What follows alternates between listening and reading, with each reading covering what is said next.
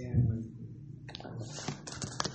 el Evangelio de Lucas, en el último capítulo, en el capítulo 24. Lucas, capítulo 24. Vamos a estar leyendo los versículos del 25 hasta el 27. Dice así su palabra.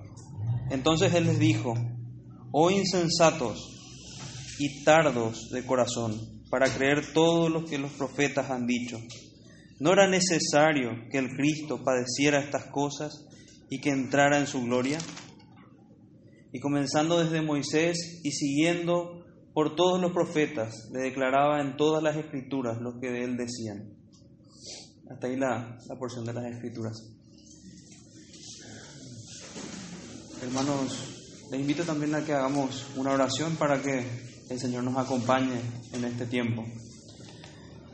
Padre bendito, Dios santo, nos dirigimos a ti, Señor, por los méritos de Cristo, porque sabemos que por nosotros no merecemos ser oídos, solamente por lo que ha hecho tu Hijo Jesucristo en nuestro favor. Y te pedimos una vez más que, que nos llenes de tu gracia, que nos des tu favor y que tu Evangelio pueda brillar en esta, en esta noche en los corazones de cada uno de nosotros, que pueda ser entendido hoy por claridad, con claridad. Te rogamos, Señor, que, que tú nos hables de manera poderosa por medio de tu palabra. Nos encomendamos a ti en el nombre de Jesucristo, nuestro Salvador. Amén. Bueno, tenemos aquí, si, si vamos a los títulos que generalmente tienen las traducciones, dice en el camino a Emaús, en el camino a Emaús. Incluso podemos ponerle ese título o tal vez el, el sermón del Señor en el camino a Maús, porque habló con unos discípulos en ese camino. Entonces, quisiera hacer una lectura un poquito más extensa ahora, que nos pudiera ayudar. Pero antes de eso, me gustaría pensar en, algunas, en algunas cosas que nos, van a ayudar a introducirnos también en, el tema. para, para, los hermanos, para todos, ¿verdad? El, propósito de lo que vamos a buscar ahora, como, como dijimos en sermones anteriores, es humillar el orgullo del hombre, exaltar la gracia de Dios y promover santidad verdadera en el corazón y la vida. Eso, eso es el propósito que debe tener este sermón y todo sermón cristiano. Querría llevarles al ambiente de un, primeramente, de una persona que hace una promesa. Una persona hace una promesa, pero no solamente la, la hace de manera verbal, sino que va junto a un escribano y la pone por escrito. La deja sentada, y nosotros vemos ese documento y tenemos un montón de, privilegios que vamos a recibir de esa persona por medio de ese documento. ¿Qué pensarían si, si fuesen los que reciben esa promesa? Si después de un tiempo, ya esperando y anhelando, creyendo en este amigo tal vez que nos, nos ofreció esta promesa, nos enteramos que lo que nos había prometido no era cierto. Nos vamos a desilusionar, vamos a estar tristes y vamos a saber que esa persona fue un mentiroso.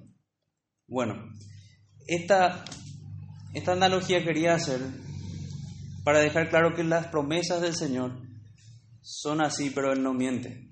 Él las dejó por escritas en su palabra y él dejó por escrito todo lo que iba a ocurrir, de qué manera, qué plan él tenía para con el hombre, y cómo él extiende su brazo al hombre para que él esté con, él en el cielo. Y, eso se cumple tal cual como está en la, la, escritura. Algo de eso vamos a ver en este pasaje. Entonces vayamos a nuestra, a nuestra lectura más amplia, dejando que nuestras mentes sean cautivadas por, por esta historia. Nuestro Jesús a quien podemos escuchar y ver caminar en, esta, en este momento. Un Jesús histórico, a quien, quien caminó en esta tierra hace más o menos dos mil años, no como algunos piensan y, y quieren argumentar de manera distinta. Nuestro Jesús vive y reina por siempre, tenemos que recordar eso. Nuestro Señor venció la muerte, resucitó con poder y obtuvo perdón, la victoria sobre el pecado de su pueblo. Este, este relato se da después de, la resurrección del Señor, cuando unas hermanas fueron al lugar donde estaba sepultado y ven que ya la roca había sido movida. Se le aparece un ángel y les dice que, que el Señor había resucitado. Luego se aparece el Señor mismo si, si leemos la historia en, en, otros evangelios, dice que se aferraron de, de sus pies y, y le adoraron. También se apareció al apóstol Pedro y aquí vienen, pero todavía muchos de ellos estaban, estaban dudando de la resurrección de Cristo. Y era el caso de estos hermanos. Y aquí dice el versículo 13, y aquí dos de ellos iban el mismo día a una aldea llamada Emaús, que estaba a 60 estadios de Jerusalén. Esto es como 11 kilómetros más o menos, 11, 11 kilómetros y medio de caminata que ya tenían de Jerusalén. E iban hablando entre sí de todas aquellas cosas que habían acontecido. Sucedió que mientras hablaban discutían entre sí entonces hablaban y discutían entre ellos, entre ciertas cuestiones que habían acontecido. Jesús mismo se acercó y caminaba con ellos. Mas los ojos de ellos estaban velados para que no le conociesen. Aquí algo, algo llamativo que, que podemos ver. El Señor estaba apareciéndoles allí. Pero vamos a hacer una lectura completa y después vamos a, a ir punto por punto. Y les dijo, ¿qué pláticas son estas que tenéis entre vosotros mientras camináis? ¿Y por qué estáis tristes? Tristes. Respondiendo uno de ellos, que se llamaba Cleofas, le dijo, ¿eres tú el único forastero en Jerusalén que no ha sabido las cosas que en ellas han acontecido en estos días? Entonces él les, les dijo, ¿qué cosas? Y ellos le respondieron, de Jesús Nazareno que fue varón profeta, poderoso en obra y en palabra delante de Dios y de todo el pueblo, y cómo le entregaron los principales sacerdotes y nuestros gobernantes a sentencia de muerte y le crucificaron. Pero nosotros esperábamos que Él era el que había de redimir a Israel, y ahora además de todo esto, hoy es ya el tercer día que esto ha acontecido. Aunque también nos han asombrado unas mujeres entre nosotros, las que antes del día fueron al sepulcro, y como no hallaron su cuerpo, vinieron diciendo que también habían visto visión de ángeles, quienes dijeron que Él vive. Y fueron algunos de los nuestros al sepulcro, y hallaron así como las mujeres habían dicho, pero a Él no le vieron. Entonces Él les dijo, Oh insensatos y tardos de corazón para creer todo lo que los profetas han dicho. ¿No era necesario que el Cristo padeciese estas cosas y que entrara en su gloria?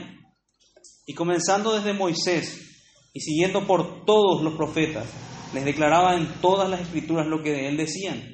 Llegaron a la aldea a donde iban y él hizo como que iba más lejos.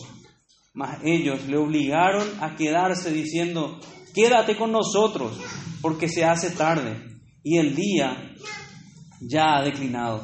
Entró pues a quedarse con ellos y aconteció que estando sentado con ellos a la mesa, tomó el pan y lo bendijo, lo partió y les dio. Entonces les fueron abiertos los ojos y le reconocieron, mas él se desapareció de su vista y se decían el uno al otro, ¿No ardía nuestro corazón en nosotros mientras que hablaba en el camino y cuando nos abría las escrituras? Y levantándose en la misma hora, volvieron a Jerusalén y hallaron a los once reunidos y a los que estaban con ellos, que decían, ha resucitado el Señor verdaderamente, y ha aparecido a Simón. Entonces ellos contaban las cosas que les habían acontecido en el camino y cómo les habían reconocido al partir el pan. Y hasta aquí quiero que ver el versículo 36. Mientras ellos aún hablaban de estas cosas, Jesús se puso en medio de ellos y les dijo, paz a vosotros. Es una historia muy emocionante. De hecho, desde la primera vez que, pude ver a detalle esta, esta historia, me, me, causó siempre mucha, mucha emoción. Y espero que sea así para, para nosotros, porque vemos a Cristo y vemos cómo Cristo abre el, corazón de sus discípulos. Lo primero que vemos en, en esta historia, vemos dos discípulos caminando tristes. Tristes porque aquel maestro a quien habían seguido con tantas esperanzas había muerto. Estaban tristes porque, porque murió el Señor, eso es lo que tenían en, en la mente. Aquel con quien compartieron, porque eran discípulos del Señor, no del grupo más, más reducido de los once, pero eran discípulos, eran personas que seguían al Señor Jesucristo, que seguían sus enseñanzas, que creían en Él. Y dice que hablaban y discutían, podemos ver, trataban de entender qué, qué había pasado. Es lo que vemos en, en los versículos 13 y 14. Iban hablando entre sí de todas aquellas cosas que habían acontecido. Y mientras que hablaban y discutían, aquí es que se añade una tercera persona a su peregrinaje. Para ellos era un extraño. Era Jesús, pero ellos no sabían que era Jesús. Un hombre desconocido para ellos se une a su peregrinaje. Ellos no se percatan que era el Señor. La Biblia dice que, que les estaba velado para que no le conociesen. Y empiezan a, conversar con él, muy para meternos allí, qué llamativo, ¿de dónde habrá aparecido? Estaban caminando por el, por el desierto, ya 11 kilómetros de la ciudad, y ven que llega una persona. Ahí ven, ven llegar al Señor caminando sin saber que es Él. Y Jesús le pregunta, porque ve que estaban conversando, el tema de la conversación y lo que les pone tristes. Les dice, ¿qué pláticas son estas que tenéis entre vosotros mientras camináis? ¿Y por qué estáis tristes? ¿Por qué están tristes? Les pregunta él, lo que tenemos que considerar acá es que el Señor sabía las pláticas que tenían y sabía también por qué estaban tristes. En realidad lo que el Señor está haciendo es sacando a luz lo que hay en sus corazones tratando con el corazón triste de ellos, como nuestro buen pastor, el pastor de las ovejas, quien apacienta a los suyos, quien en ningún momento tenemos que, que pensar de él de una manera distinta, ni siquiera cuando vemos sus reprensiones, sus reprensiones para los suyos son amorosas y son para el bien de su, de su pueblo, con su tierno cuidado. Entonces él, les pregunta, ¿qué, ¿de qué están hablando? ¿Y por qué están tristes? Y quedan sorprendidos ellos porque dice, dicen, respondiendo uno de ellos que se llamaba Cleofas, ¿eres tú el único forastero en Jerusalén que no ha sabido las cosas que en ella han acontecido en estos días? Lo que nos muestra esa pregunta es que era de público conocimiento lo que había acontecido en ese lugar. Todas las personas en Jerusalén estaban al tanto. Fue un hecho muy llamativo y realmente el Señor no pasó desapercibido. ¿Cómo podría quien, nuestro Señor, quien, quien hizo milagros sorprendentes, levantando a Lázaro de la muerte, sanando leprosos, dando vista a los ciegos, alimentando, multiplicando el pan, caminando sobre las aguas.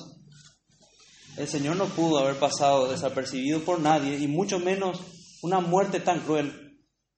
Y, todos esos eventos que se dieron, juicios injustos. Y es, lo que le sorprende a los discípulos. Pero ¿cómo? ¿No sabes quién era Jesús?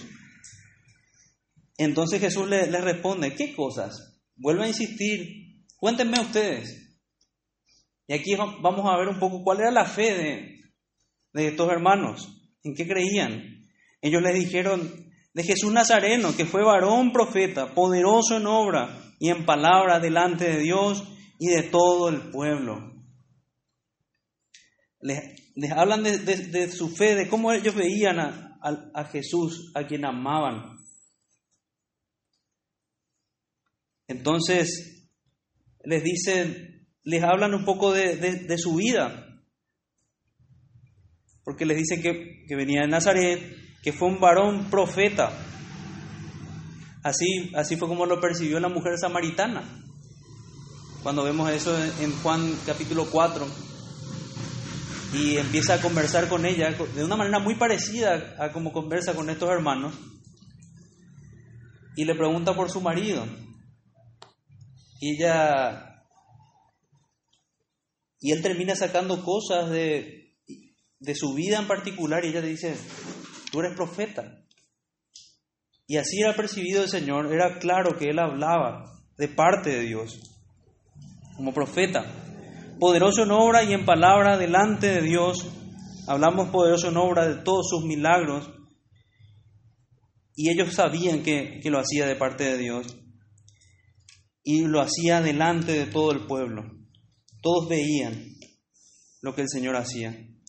Y después dice, otro de los hechos, le cuentan cómo le entregaron los principales sacerdotes, los gobernantes, y le sentenciaron a muerte y le crucificaron.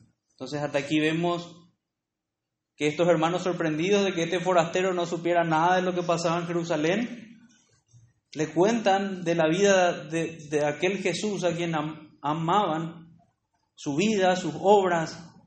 Le cuentan también de cómo fue tomado en un juicio injusto por, por aquellos gobernantes y sacerdotes, de cómo fue crucificado, una muerte terrible. Y luego le cuentan de rumores de su resurrección. Antes le cuentan de su esperanza, pero nosotros esperábamos que Él era el que había de redimir a Israel. Y ahora además de todo esto, hoy es ya el tercer día que esto ha acontecido. Lo que dicen aquí es como, ya pasaron tres días, pasó el primer día, pasó el segundo día, pasó el tercer día y todo sigue igual.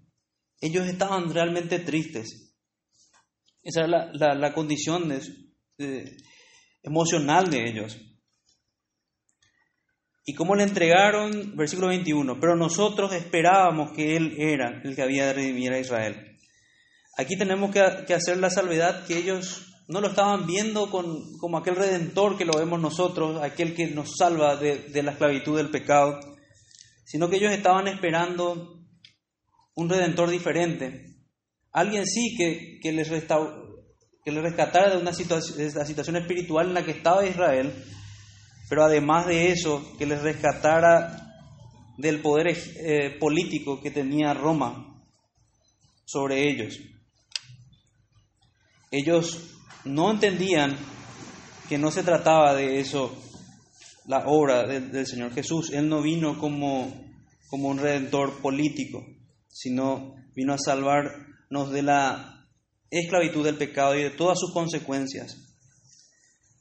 Entonces hasta ahí va, su relato, le cuenta también el versículo 22, aunque también nos han asombrado unas mujeres de entre nosotros, las que antes del día fueron al sepulcro y como no hallaron su cuerpo, vinieron diciendo que también habían visto visión de ángeles quienes dijeron que él vive.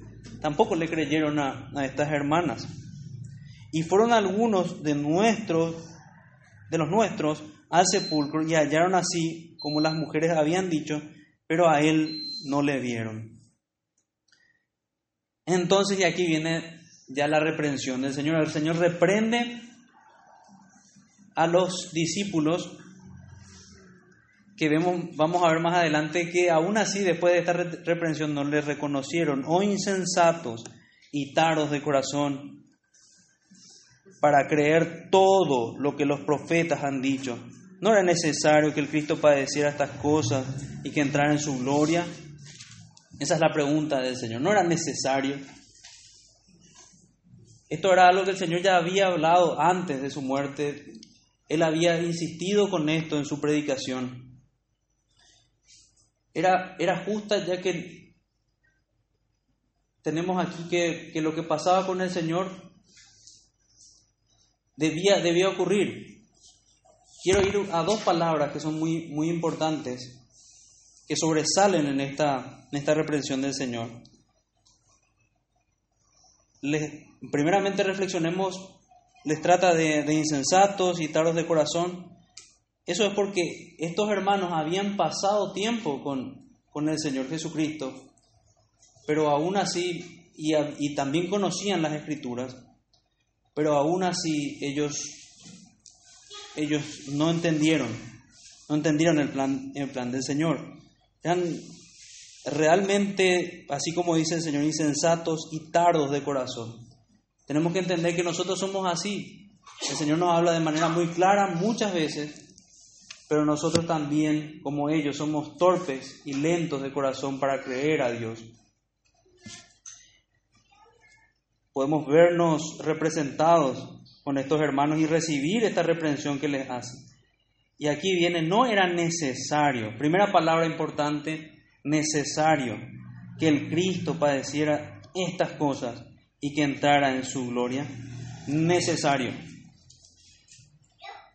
Veamos primeramente a qué nos referimos con, con esta palabra necesario. Y para eso quisiera leerles, la, leerles una definición.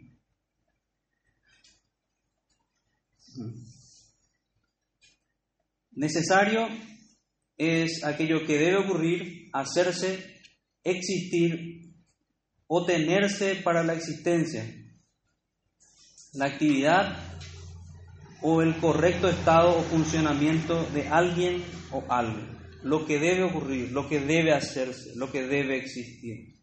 Era necesario. Y vamos a ver las razones de por qué era necesario. Y aquí estaremos con el mensaje del Evangelio y, parte central de lo que toca el Evangelio. Era necesario, primeramente, como hablábamos en, en nuestro ejemplo, porque así lo estableció Dios, quien no miente, para que se cumpla su palabra. De lo contrario, Dios sería un mentiroso. Y en toda su palabra Dios estableció este plan de que la forma en la que Él iba a salvar a su pueblo era por medio de la muerte del Mesías en sustitución por los suyos. Era necesario, y aquí vamos a ver, era necesario por razón de su, de su justicia. Si vemos en, Romanos, nos ayuda un poquito a, a entender esto. Romanos capítulo 1.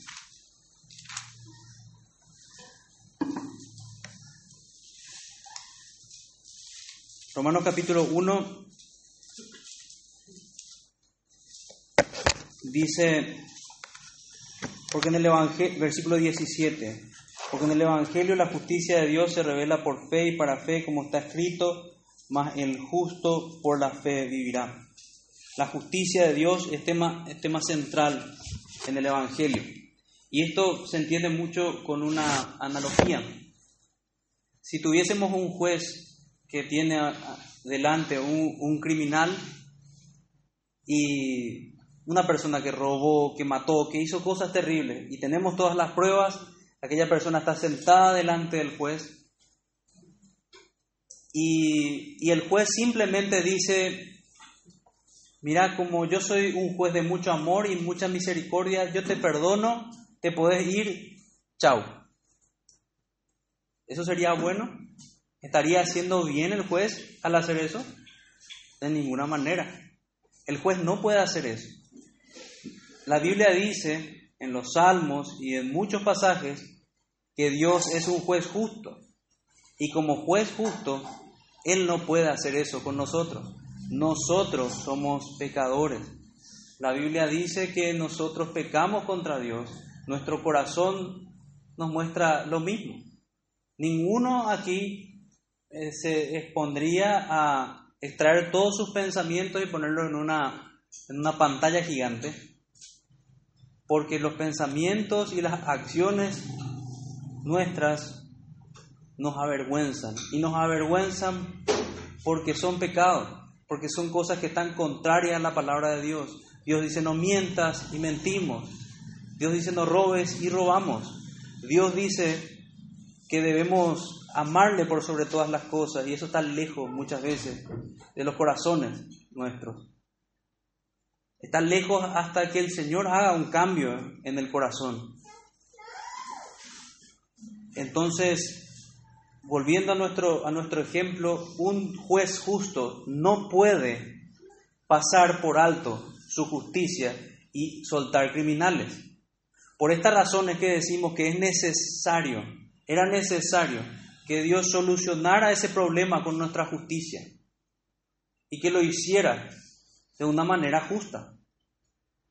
Ahora la pregunta que tendríamos que hacer es cómo Dios me puede perdonar a criminales como nosotros, que estamos allí sentados en un banquillo de acusados delante de Él como nuestro juez, sin ser Él un juez corrupto.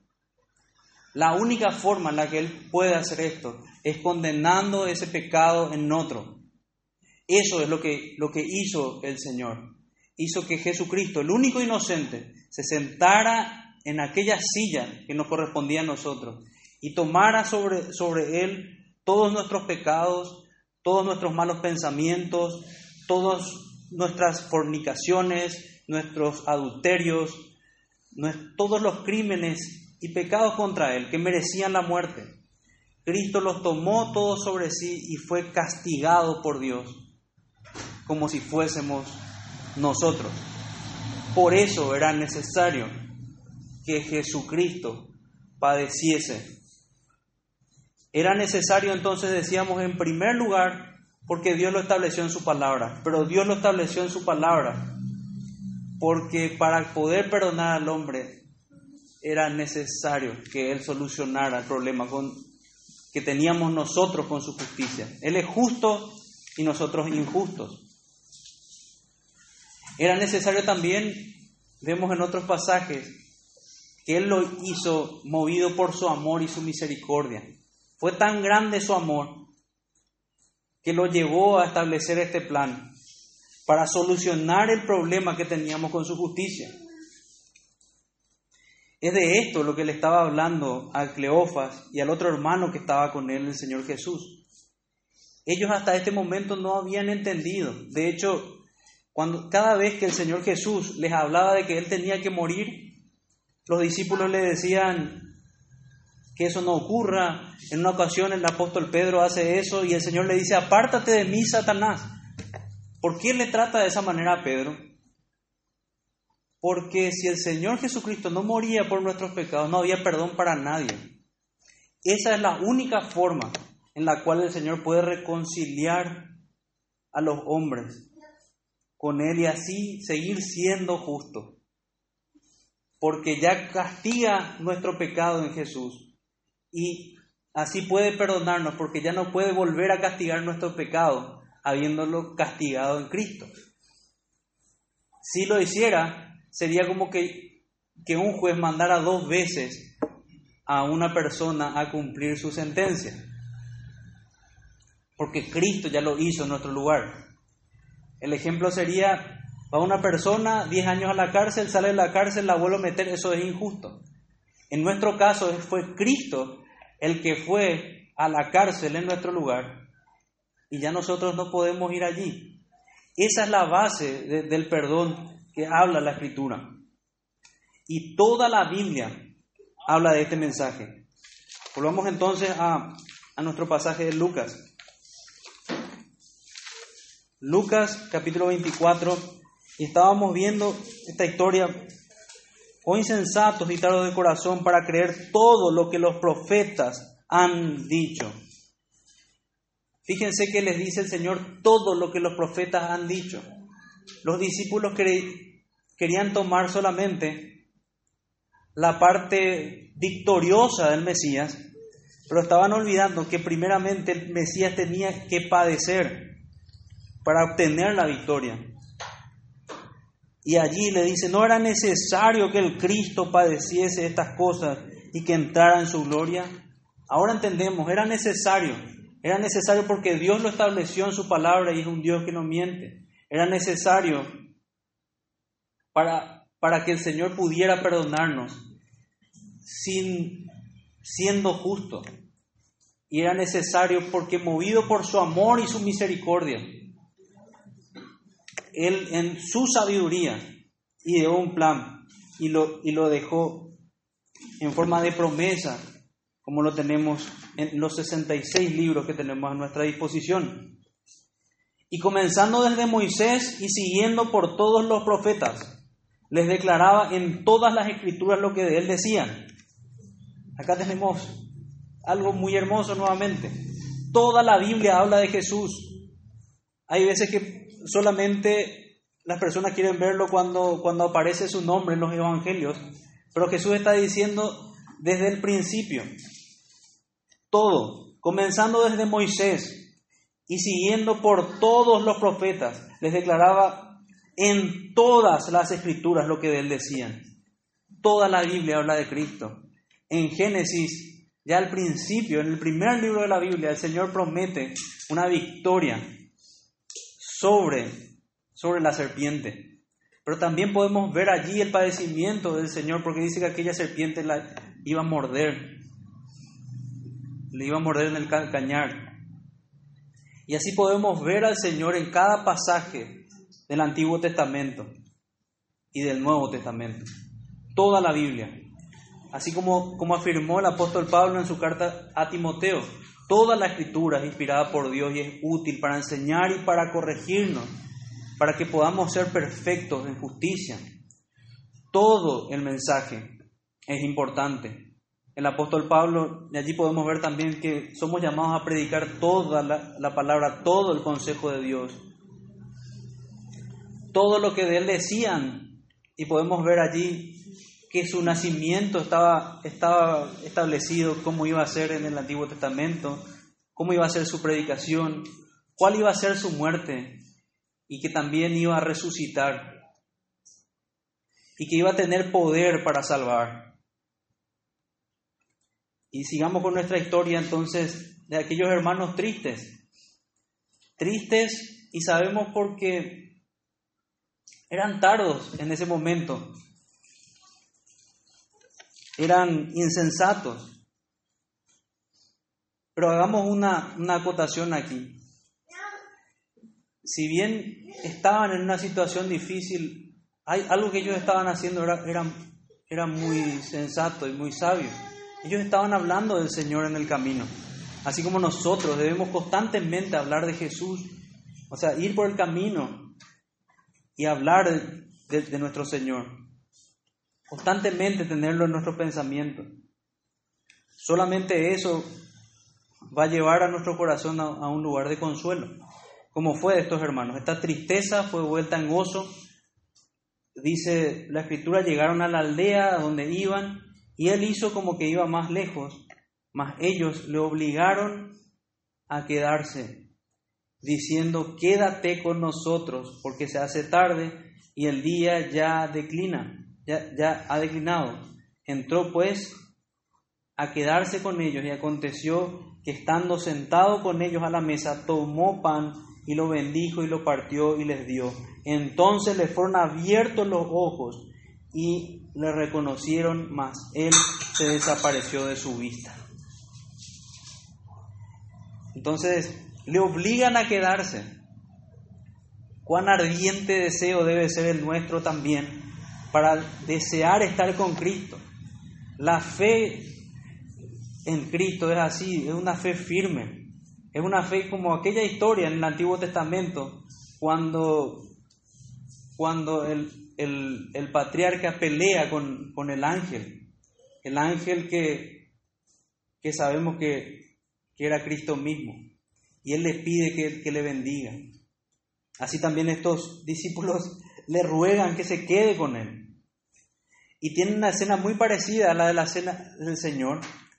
Y luego de ese momento en el cual comparten, comparten la mesa, comparten el pan con el Señor, sus ojos le son abiertos, y pueden darse cuenta que estaban, que todo ese camino, y imagínense que hablaron mucho, porque si les, les dice que de todas las escrituras les estaba enseñando, pero recién en ese momento ellos se dan cuenta que es el Señor. No sabemos si fue la forma en la cual se, se dirigió al, al Padre en oración, no sabemos si reconocieron sus manos, pero lo que sí sabemos que el Señor les abrió su entendimiento y podemos ver que algo, algo común con nosotros también allí. De esta misma manera el Señor abre nuestros corazones para entender la palabra de Dios.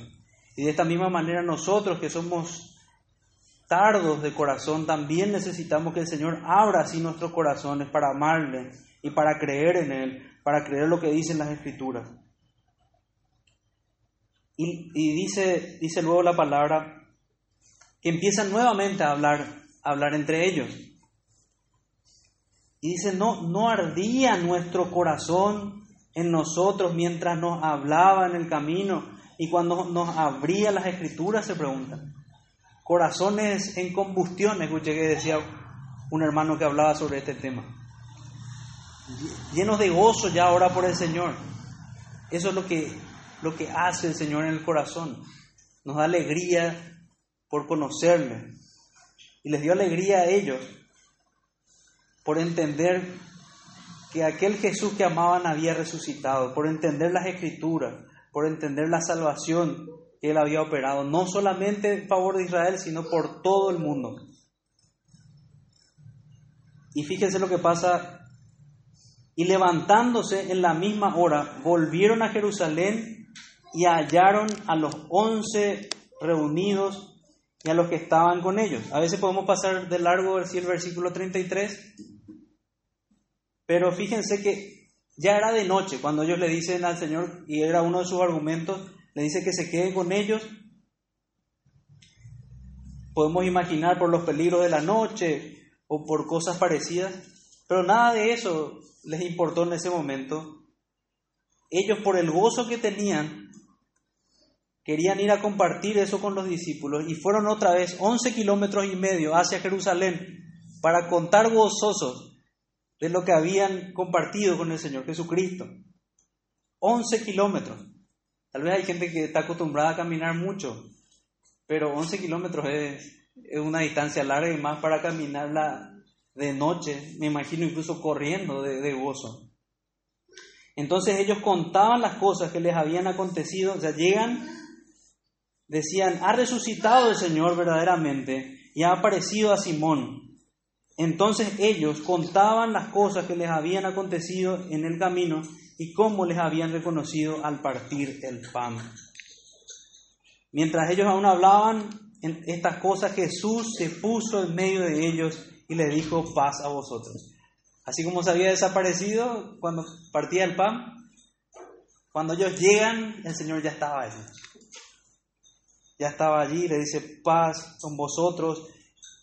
Entonces, espantados y atemorizados, pensaban que veían espíritu, pero él les dijo, ¿por qué estáis turbados y vienen a vosotros corazón, a, vuestro corazón, perdón, estos pensamientos? Mirad mis manos y mis pies, que yo mismo soy. Palpad y ved, porque un espíritu no tiene carne y hueso, como veis que yo tengo. Y dicho esto, les mostró las manos y los pies, y como todavía ellos de gozo no lo creían y estaban maravillados, les dijo, ¿tenés aquí algo de comer? O sea, ellos estaban dudando todavía si estaban tratando con un fantasma y empieza a comer algo el Señor con ellos. Entonces le dieron parte de un pez asado y un panal de miel y él lo tomó y comió delante de ellos y les dijo, estas son las palabras que os hablé estando aún con vosotros, que era necesario que se cumpliese todo lo que está escrito de mí en la ley de Moisés, en los profetas y en los salmos. Entonces les abrió el entendimiento para que comprendiesen las escrituras. Ahora ya todos los apóstoles reunidos les abre el entendimiento para entender las escrituras y les dijo, así está escrito. Y así fue necesario que Cristo padeciese y resucitase de los muertos al tercer día, y que se predicase en su nombre el arrepentimiento y el perdón de pecados en todas las naciones, comenzando desde Jerusalén. Y, luego de eso dice que les, les envió a predicar. Qué hermoso pasaje el que vimos ahora. Entonces le, apareció a estos hermanos, les abrió el entendimiento, corrieron kilómetros, todos los discípulos reciben el mismo consuelo y gozo con ellos, y el Señor reafirma esto que, que subrayamos hoy, era necesario, así estaba establecido en su palabra, debía ocurrir así de esta manera. El Cristo, si vemos el versículo 46, así fue necesario que el Cristo padeciese y resucitase de los muertos al tercer día. Y también es necesario otra cosa que aún está en nuestras manos, que lo recibimos de, de sus discípulos y de sus apóstoles, que es la predicación. Debemos predicar en, en el nombre de nuestro Señor, que la gente se arrepienta y que hay perdón de pecados en todas las naciones para aquel que cree y se arrepiente. Otros versículos como Mateo 26, 52 y 54, para, para que vean pasajes donde el Señor ya antes les hablaba. Entonces Jesús les dijo, vuelve tu espada a su lugar cuando, cuando Pedro, cuando venían a arrestar al Señor, porque todos los que tomen espada, espada perecerán. ¿Acaso piensas que no puedo ahora orar a mi Padre y que Él no me daría más de doce legiones de ángeles? Pero como entonces, pero ¿cómo entonces se cumplirían las escrituras de que es necesario que así se haga? La pregunta del Señor. En Lucas 17, 24 al 26 dice, porque como el relámpago que al fulgurar resplandece desde un extremo del cielo hasta el otro, así también será el Hijo del Hombre en su día. Pero primero es necesario que padezca mucho y sea desechado por esta generación. Como fue en los días de Noé, así también será en los días del Hijo del Hombre. Vemos otra cuestión que es necesaria, así como lo desecharon en ese entonces, la gente hoy lo, lo sigue rechazando. Pero va a llegar un momento que así como se cerró el arca de Noé, se va a cerrar la puerta de salvación. Ese día es el día de la muerte de cada uno, o el día que venga el Señor de vuelta a llamar a los suyos. Por eso hoy dice la palabra que es el día de salvación. Eso, esto no puede ser demorado o, o pospuesto mucho tiempo. Porque si morimos sin, sin el Señor, lo único que nos queda es que seamos condenados con toda justicia por el Señor. Dice Juan 29, porque aún no habían entendido la escritura que era necesario que Él resucitase de los muertos. Quiero leerles también, ya finalizando, una cita de, un comentarista de, de nombre William Hendrickson. Él dice, él dice lo siguiente, hablando de, del momento que resucitó el Señor, dice, finalmente, dice primero, obsérvese la dramática situación, lo describiremos de la siguiente manera, habiendo terminado su viaje, eh, sería ya la, las nueve de la noche, volviendo a recordar lo que vimos, los dos hombres llegan a la puerta del cuarto en, el que están reunidos los once y los demás con ellos. La puerta se abre y ellos se disponen a, gritar las, las, nuevas. Pero antes que aún tuvieran la oportunidad de hacerlo, escuchan la bendita noticia. El Señor ha resucitado y ha aparecido a Simón. Finalmente, también ellos tienen la oportunidad de contar su historia. También ellos tienen la oportunidad de, de, contar su, su historia. Qué de preguntas y respuestas, qué éxtasis, qué anticipo del gozo indescriptible y lleno de gloria. Un nuevo comienzo, luz en las tinieblas, vida que derrota la muerte. El Señor ha resucitado de verdad. Aquí todo cambia. La cruz, el mismo instrumento de desconsuelo, se torna en un objeto de gloria. La resurrección de Jesucristo de los muertos es la fuente de una esperanza viva. Escuchen el mensaje de gozo desbordante, de alabanza y de acción de gracias. Escúchenlo de los labios de uno que experimentó la más profunda oscuridad de desconsuelo y de remordimiento. Pedro dice, bendito el Dios y Padre de nuestro Señor Jesucristo, que según su grande misericordia nos hizo renacer para una esperanza viva por la resurrección de Jesucristo de los muertos. Primera de Pedro 1.3. Nos hizo renacer para una esperanza viva. Ahora Pedro puede sonreír nuevamente. Una vez más podemos todos nosotros ser felices. Una esperanza viva, viviente, real. Un deseo, un deseo más. La expectación más la convicción de que no vivimos, no vivimos nuestras vidas aquí en vano. Una esperanza no basada en una leyenda o fantasía, sino en la roca inmovible de la resurrección. Y quise compartir estas palabras. La resurrección de Cristo del sepulcro, dice, los apóstoles proclaman la resurrección porque no pueden hacer otra cosa. La prueba era demasiado concluyente. Es muy emotivo recordar lo que hizo el Señor, la victoria del Señor. Y creo que con lo que leímos podemos tener vivo en nuestra memoria lo que pasó en aquel momento con estos hermanos. Podemos saber entonces hoy como, como Job que nuestro Redentor vive así como lo gritaron los apóstoles y lo proclamaron sin temor. También sabemos que todo era necesario para nos, que esto era necesario también para nosotros, ya que necesitábamos que él tuviera compasión de nosotros y nos extendiera su pacto. Necesitábamos la justicia de Cristo, como nos habla 2 Corintios 5, 21. Necesitábamos la justicia pasiva de Cristo, esto es su padecimiento, que alguien pague por los pecados, porque la paga del pecado es la muerte. Necesitábamos nacer de nuevo, y Él lo hizo también. Necesitábamos creer y arrepentirnos de corazón, y Él nos concede esto. Lo que, los que han resucitado con Cristo han muerto al mundo, y el mundo, como lo fue con nuestro Salvador, procurará matarnos, pero confiemos que como fue en este pasaje que estudiamos, Él ha vencido al mundo. Animemos nuestros corazones a ser valientes y firmes en el peregrinaje, sabiendo que la mayor oposición del mundo solo puede destruir el cuerpo. Estamos en las manos de nuestro Dios y debemos gritar gloria a Dios, pues Él ha resucitado.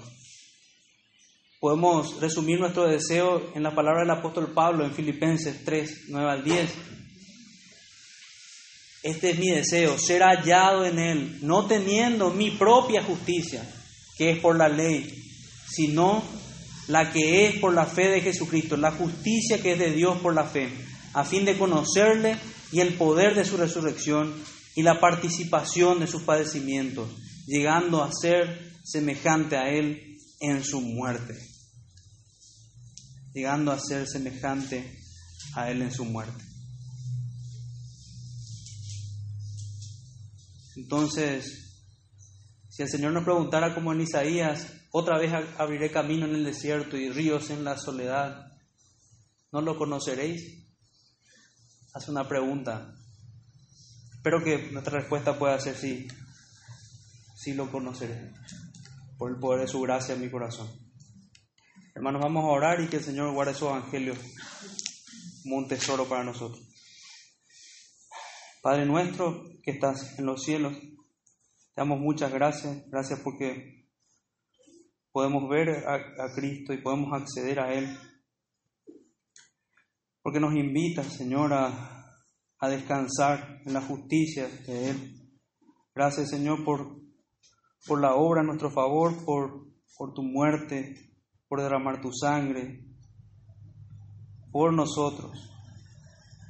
Y gracias, porque por tu victoria hoy tenemos victoria sobre el pecado y podemos tener esperanza de que un día estaremos contigo. Oramos, Señor, en el nombre de Jesús, nuestro Salvador. Amén.